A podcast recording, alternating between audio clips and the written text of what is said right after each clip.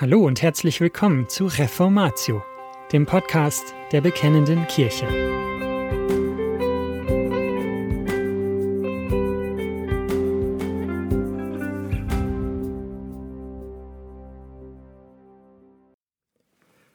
Hören Sie jetzt einen Artikel von Jürgen Burkhard-Klautke aus der ersten Bekennenden Kirche Zeitschrift. Gemeinde unter dem Wort Gottes. Die Heiligen setzten sich zu deinen Füßen und werden lernen von deinen Worten. 5. Mose 33, Vers 3. So bringt Mose einmal die Haltung des Volkes Gottes zu Gott und zu seiner Offenbarung zum Ausdruck. Tatsächlich kann die Gemeinde nur bestehen, wenn sie aus dem Wort Gottes lebt. Die verdrängte Wahrheit. Immer dann, wenn diese Wahrheit vergessen, vernachlässigt oder gar verachtet wurde, und das ist sowohl in der Epoche des Alten Bundes als auch im Lauf der fast 2000-jährigen Kirchengeschichte immer wieder geschehen, drohte die Gemeinde im Sog der Zeitströmungen unterzugehen. Aber wohl noch nie ist der Gemeinde Gottes die Heilige Schrift mit einer derartigen Dreistigkeit und Unverfrorenheit vorenthalten, ja entrissen worden, wie es in den letzten 250 Jahren geschehen ist, also seit der Zeit, die üblicherweise als Aufklärung bezeichnet wird. Seit jener Zeit machte sich die historisch-kritische Bibelauslegung mit all ihren zersetzenden Konsequenzen breit. Wenig später wurden die Aussagen der Heiligen Schrift über Anfang und Ende der Welt, über Christi Fleischwerdung und Jungfrauengeburt, über seine Wunder, Auferstehung, Himmelfahrt und Wiederkunft als Legenden und Mythen bezeichnet, die aus der heidnischen Umwelt abgeleitet worden seien. Gegenwärtig wird das Wort Gottes auf eine noch hinterhältigere Weise der Gemeinde vorzuenthalten versucht. Immer häufiger wird der Gottesdienst zu einer Veranstaltung umfunktioniert, in dem menschliches Wohlfühlen im Vordergrund steht. In der Verkündigung des Evangeliums, dem Dienst der Versöhnung, geht es um nichts weniger als um ewiges Leben oder ewige Verdammnis, um Rettung oder Verlorensein. Doch sie wird dadurch verfremdet, dass man sie mit Mitteln durchsetzt, die in der Unterhaltungsindustrie geläufig sind. Der Ernst der Botschaft wird durch religiöse Happening-Spektakel vernebelt und dieses sogar noch als missionarische Aktivität gerechtfertigt. Man wolle schließlich Gemeindewachstum. Psalm 42 und 43 als Wegweisung. Um eine Antwort auf die Frage zu erhalten, was die Heilige Schrift eigentlich meint, wenn sie davon spricht, dass die Gemeinde sich zu den Füßen ihres Herrn setzt, dass sie aus dem Wort Gottes lebt, soll uns ein Abschnitt aus den Psalmen weiterhelfen. Es ist das Gebet, sende dein Licht und deine Wahrheit, dass sie mich leiten und bringen zu deinem heiligen Berg und zu deiner Wohnung, dass ich hineingehe zum Altar Gottes. Um zu verstehen, worum es bei dieser Bitte geht, wird man nicht nur auf den gesamten Psalm 43 achten müssen, sondern auch auf den davorstehenden Psalm. Die Psalm 42 und 43 gehören tatsächlich sehr eng zusammen. Abgesehen von der einheitlichen Gedankenführung macht dieses schon der Refrain deutlich, der nahezu gleichlautend sowohl im Psalm 42, Vers 6 und 12 als auch im Psalm 43, Vers 5 begegnet. Was betrübst du dich, meine Seele, und bist so unruhig in mir? Harre auf Gott, denn ich werde ihm noch danken, dass er meines Angesichts Hilfe und mein Gott ist.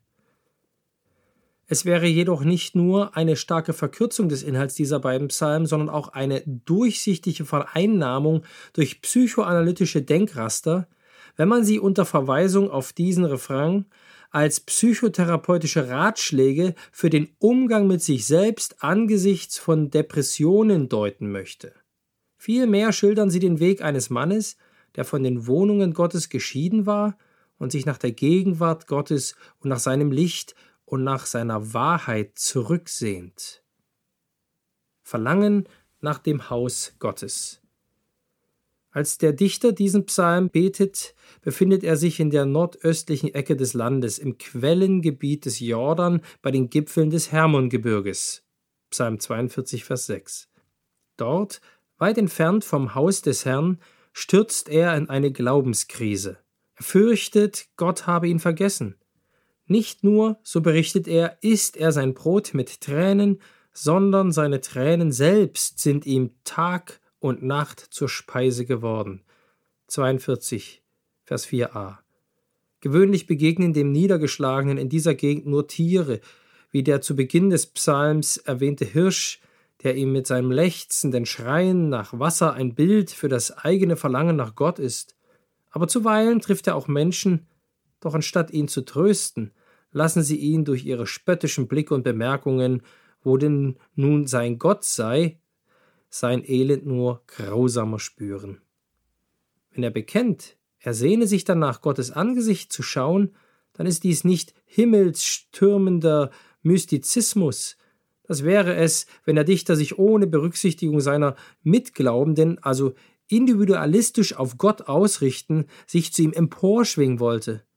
Aber diese Situation liegt hier nicht vor, denn die Formulierung Gottes Angesicht zu schauen bringt gerade sein Verlangen zum Ausdruck, zum Heiligtum Gottes zu gelangen. Vergleiche auch 2. Mose 23, Vers 17. Ein weiterer Hinweis darauf, dass er kein Privatmystiker ist, zeigt seine Erinnerung an die Zeit, als er einst mit der großen Schar zum Haus Gottes hinaufzog. Daran will ich denken und meine Seele in mir ausschütten, das meint wohl so viel wie ich will mich meiner Erinnerung hingeben, wie ich einherzog in großer Schar mit ihnen zu wandern zum Haus Gottes, mit denen, die da feiern. Psalm 42, Vers 5. Ja, damals, da war ich dabei. Alles dieses, Haus Gottes, große Schar und Feiern, wir würden heute wohl von Gemeinde, Gemeindeleben und Gottesdienst sprechen, musste der Psalmist nun entbehren. Dieser Vereinsamung spricht er sich im Vertrauen auf Gott zu, was betrübst du dich eigentlich? Tobst in mir, meine Seele, harre auf Gott. Mit anderen Worten, er erwartet von seinem Herrn, dass die Abwesenheit von den heiligen Festen nicht lebenslänglich dauern wird. Verlangen nach Gott. In der zweiten Strophe, in den Versen 7 bis 12, verändert sich die Situation nicht grundlegend. Er spitzt sie sich zu. Tempel, Fest und Volksmenge werden hier nicht mehr erwähnt. Stattdessen sieht sich der Dichter ganz vor Gott gestellt. Mein Gott, betrübt ist meine Seele in mir, Darum gedenke ich an dich. Psalm 42, Vers 7. Aber durch dieses Wissen, völlig vor Gott und sein Urteil gestellt zu sein, wird die Qual seiner Einsamkeit nur noch peinigender. Alles, die gesamte ihn umringende Schöpfung wird zu einem Echo von Gottes Nein. Das donnernde Herabstürzen eines Wasserfalles und die tosenden Wogen erscheinen ihm als Ausdruck von Gottes Missgunst. Deine Fluten rauschen daher und eine Tiefe ruft die andere, alle deine Wasserwogen gehen über mich. Psalm 42, Vers 8. Außerdem wird nun die Frage, wo denn dein Gott sei, von den Feinden gestellt. Aus dem unscharfen Mann aus Vers 4 werden nun Feinde. Die Frage, warum es zu dieser Zuspitzung kommt, beantwortet der Psalm nicht direkt. Möglicherweise aber gibt Vers 9 einen Hinweis. Die Feinde sehen, dass dieser Mensch der in ihren Augen ein von Gott verlassener ist, es wagt, dem Gott seines Lebens Lieder zu singen. Da ein solches Lob nun aber nicht in ihre Feld-, Wald- und Wiesenpsychologie hineinpasst, beginnt sich ihre Einstellung zu ihm zu ändern. Sie fangen an, ihn zu hassen. Dieser Isolierte darf keinen Gott haben. Er sollte sich schämen, von Gott als dem Gott seines Lebens zu sprechen. Ja, sogar die Frage, warum Gott ihn vergessen und aufgegeben habe, richtet dieser ärgerlicherweise an Gott seinen Fels. Vers 10. Geradezu unerhört ist es in ihren Augen, wenn dieser offenkundig Gottvergessene bekennt, ich werde ihm noch danken, dass er meines Angesichts Hilfe und mein Gott ist. Gott selbst weist den Weg nach Hause. Im Psalm 43 wendet sich dieser Mann schließlich an Gott damit er ihm das Recht erwirkt. Schaffe mir Recht, Gott, und führe meinen Rechtsstreit gegen ein Volk ohne Gottesfurcht und errette mich von den falschen und betrügerischen Leuten. Vers 1. Damit besteht er im Glauben darauf, dass er gegen alle Bestreitung von Seiten der Menschen ein Recht hat, Kind Gottes zu sein. Aber gerade weil ihm klar ist, dass ihm in seiner Lage nur noch ein Rechtsspruch Gottes helfen kann, werden seine Gegner mit ausgesprochener Schärfe typisiert, Volk ohne Gottesfurcht, falsche und böse Leute. Auch nun fragt der Psalmist noch, warum Gott ihn verstoßen habe und er so traurig leben müsse, wenn sein Feind ihn drängt, Vers 2, aber die Frage stellt er aus dem Blickwinkel des aufscheinenden Glanzes Gottes. Du bist der Gott, der meine Stärke ist. Und aus der Welt der Finsternis, der Lüge und des Scheins bittet er Gott, sende dein Licht und deine Wahrheit, Vers 3. Denn das wird ihm immer klarer, zum Haus Gottes, zum Altar, findet er nicht durch die Menschen zurück, sondern nur wenn Gott sich gnädig zu ihm herabneigt und ihm mit seinem Licht und seiner Wahrheit heimleuchtet.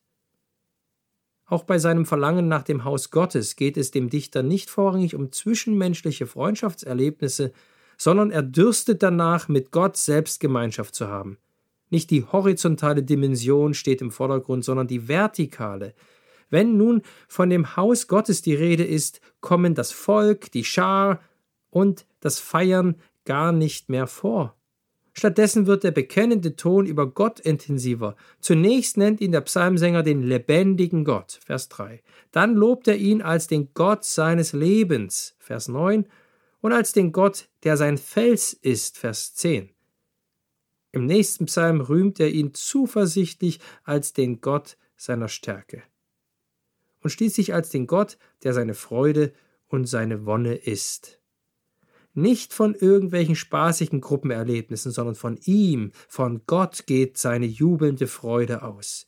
Der Wunsch, zum heiligen Berg und zur Wohnung Gottes zu gelangen, zielt auf das Hineingehen zum Altar, 43 Vers 2, dem alttestamentlichen Ort der Versöhnung und der Anbetung.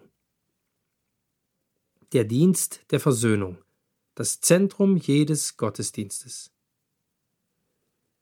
Auf neutestamentlichem Boden heißt dies, erst durch das Wort Gottes, erst wenn Gott sein Licht und seine Wahrheit sendet, wird aus dem Versammlungsort der Glaubenden der Ort der Gegenwart Gottes.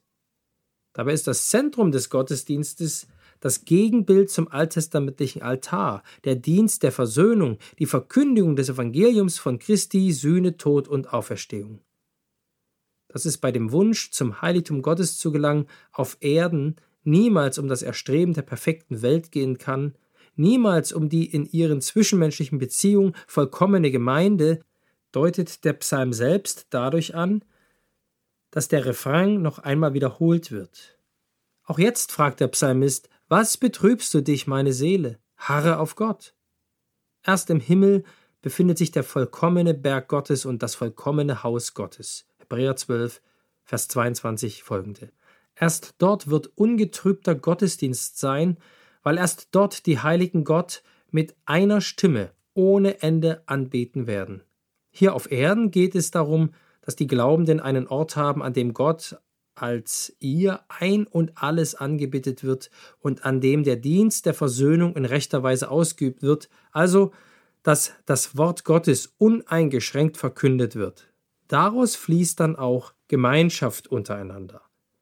Zwar sind wir im Unterschied zum alten Bund bei unseren Gottesdiensten nicht mehr an besondere Orte gebunden, auch ist der Weg ins Heiligtum inzwischen durch das Blut Christi geöffnet worden, aber diese Änderung, diese mehr geistliche Komponente im neuen Bund, bedeutet nicht Gestaltlosigkeit im Blick auf den neutestamentlichen Gottesdienst. Bezeichnenderweise mündet die eben angeführte Aussage des Hebräerbriefes in die Aufforderung, das Zusammenkommen nicht zu versäumen. Hebräer 10, Vers 25. Es wäre ein gewaltiges Missverständnis, die Aufforderung, Gott im Geist und in der Wahrheit anzubeten, so zu deuten, als sei es gleichgültig, ob man seine Frömmigkeit individualistisch auslebt oder sich einer Gemeinde anschließt, in der Gott angebetet wird und in der das Wort von der Versöhnung durch Christus zentral steht. Die Psalmen 42 und 43 können lehren, wie ein für eine Zeit lang vereinsamter zu Gott und damit zu seinem Haus zurückfindet. Diese beiden Psalmen zeigen ferner, dass es bei dem Verlangen, zum Tempel Gottes zurückzukehren, im neuen Bund ist der Tempel ein Bild für die Gemeinde, Vers 2, im Kern um Gott selbst geht. Schon als zu Beginn des Psalms 42 von dem lebendigen Gott gesprochen wird, geht es nicht um eine theoretische Auseinandersetzung mit dem Materialismus oder sonst einer Gott ist tot Philosophie. Vielmehr wirft der Psalmdichter die Frage auf, welche Bedeutung, welches Gewicht dieser Gott in unserem Leben hat. Wenn wir so wollen, ringt er hier auch in seinem eigenen Leben seine praktische, seine alltägliche Gottlosigkeit nieder. Mit Entertainment wird die Gemeinde Gottes nicht überleben. Auch heute geht es darum. Dazu nur ein Beispiel. Nehmen wir einmal an, dass die Elemente, die heute aus dem Bereich der Unterhaltungsmedien in den Gottesdienst einströmen, wie choreografisch inszenierte Musikvorstellungen, Tanzaufführungen oder Sketche und Theaterspielen tatsächlich der Lebenswelt des postmodernen Zeitgenossen entsprechen. Setzen wir ferner voraus, dass durch die Anpassung an diese Lebenswelt die Kirchendistanzierten wirklich ihre Schwellenangst am Blick auf Gemeindeveranstaltungen verlieren. Selbst wenn dieses alles zuträfe, bleibt die Frage, ob die so Umworbenen in diesen Gottesdiensten überhaupt zu der Erkenntnis kommen können, dass Gott wirklich unter euch ist, wie Paulus es einmal in 1. Korinther 14, Vers 25 erwartet. Was wird man diesen Menschen eigentlich antworten, wenn sie beginnen zu durchschauen, dass sie in diesem Gottesdiensten eben nicht Gott begegnen, ihm gar nicht begegnen konnten, weil sein Wort nicht im Mittelpunkt stand, sondern dass sie lediglich auf eine zwar perfekt einstudierte, aber virtuelle Religionsveranstaltung hereingefallen sind, in der allenfalls noch der Schein, die Form eines gottesfürchtigen Wesens wehten? Als man vor 200 Jahren in der Zeit des Idealismus und der Romantik anfing, Gott in die Innerweltlichkeit zu zerren und dann in fromme Bewusstseinsstände aufzulösen, dies rechtfertigte man mit dem Argument, die Zeitgenossen missionieren zu wollen, war der Weg bis hin zur Gott ist tot Theologie noch lang, aber er war sehr geradlinig. Ist die Befürchtung denn wirklich so abwegig, dass dann, wenn einmal alle Versuche ausprobiert und zu Tode geritten sind, die man gegenwärtig unter den Schlagworten von offener Kirche oder Kirche für Kirchendistanzierte propagiert, entsprechendes steht? Als kurz vor der Wegführung des Volkes Gottes der Prophet Hesekiel seine Gerichtsbotschaft verkündet, da zerbrachen sich seine Zuhörer über Stilfragen den Kopf. Zwar habe er eine schöne Stimme, die gut zu spielen verstehe, nur möge er doch bitte auch liebliche Lieder und Liebesweisen trällern, weil er sonst bei den Leuten nicht so gut ankommen würde. Hesekiel ließ sich durch solche Mätzchen nicht beirren. Hesekiel 33, 30 bis 33. Gottes Licht und seine Wahrheit, Lebensnotwendigkeit für die Gemeinde. Gemeinde unter dem Wort Gottes, das meint Gemeinde, in der der lebendige Gott durch seinen Geist und damit durch sein Wort wohnt. Bezeichnenderweise entspricht im Neuen Testament das Wachstum des Wortes Gottes dem Wachstum der Gemeinde. Zum Beispiel Apostelgeschichte Kapitel 6, Vers 7, 12, 24, 19, Vers 20 oder Kolosser 1, Vers 6. Darum fordert Paulus die von Zeitgeistströmungen aufgepeitschte Gemeinde in Kolossä auf, das Wort Christi reichlich in sich wohnen zu lassen. Deswegen ruft Petrus die verfolgten Christen in Kleinasien auf, ein solches Verlangen nach dem Wort Gottes zu haben, wie es hungernde Säuglinge nach der Milch ihrer Mutter haben. Aus diesem Grund befiehlt Paulus die Ältesten von Ephesus, Gott und dem Wort seiner Gnade an, welches vermag aufzuerbauen und euch ein Erbe zu geben unter allen Geheiligten. Apostelgeschichte 20, Vers 32. Vorher hatte er ihnen vorausgesagt, dass verderbliche Wölfe in die Gemeinde einbrechen werden und aus ihrem eigenen Kreis Männer aufstehen werden, die verkehrte Dinge reden. Gemeinde unter dem Wort, das ist Gemeinde, die im Blick auf ihren Gottesdienst zu ihrem Gott fleht, sende dein Licht und deine Wahrheit. Dieses Verlangen äußert sie nicht aus der Perspektive des Zuschauers, der gut unterhalten sein will, sondern sie bittet dieses, weil sie weiß, dass einzig und allein Gottes Licht und seine Wahrheit sie zu Gott und seinem Heiligtum bringt. Und das war's schon wieder mit dieser Folge von Reformatio. Wenn Sie selbst eine Frage an uns haben, laden wir Sie herzlich dazu ein, uns diese zu schicken. Besuchen Sie uns unter www.bekennende-kirche.de/fragen und nutzen Sie das dortige Formular. Wir werden Ihnen darauf antworten und, so Gott will, Ihre Fragen klären. Außerdem können Sie auf der Seite der Bekennenden Kirche wie gewohnt die Beiträge aus der BK lesen, die Zeitschrift abonnieren und unsere Arbeit mit einer Spende unterstützen. Alle Links finden Sie auch in der Beschreibung dieser Folge des Podcasts. Wir bedanken uns fürs Zuhören, wünschen Ihnen Gottes Segen und sagen Tschüss.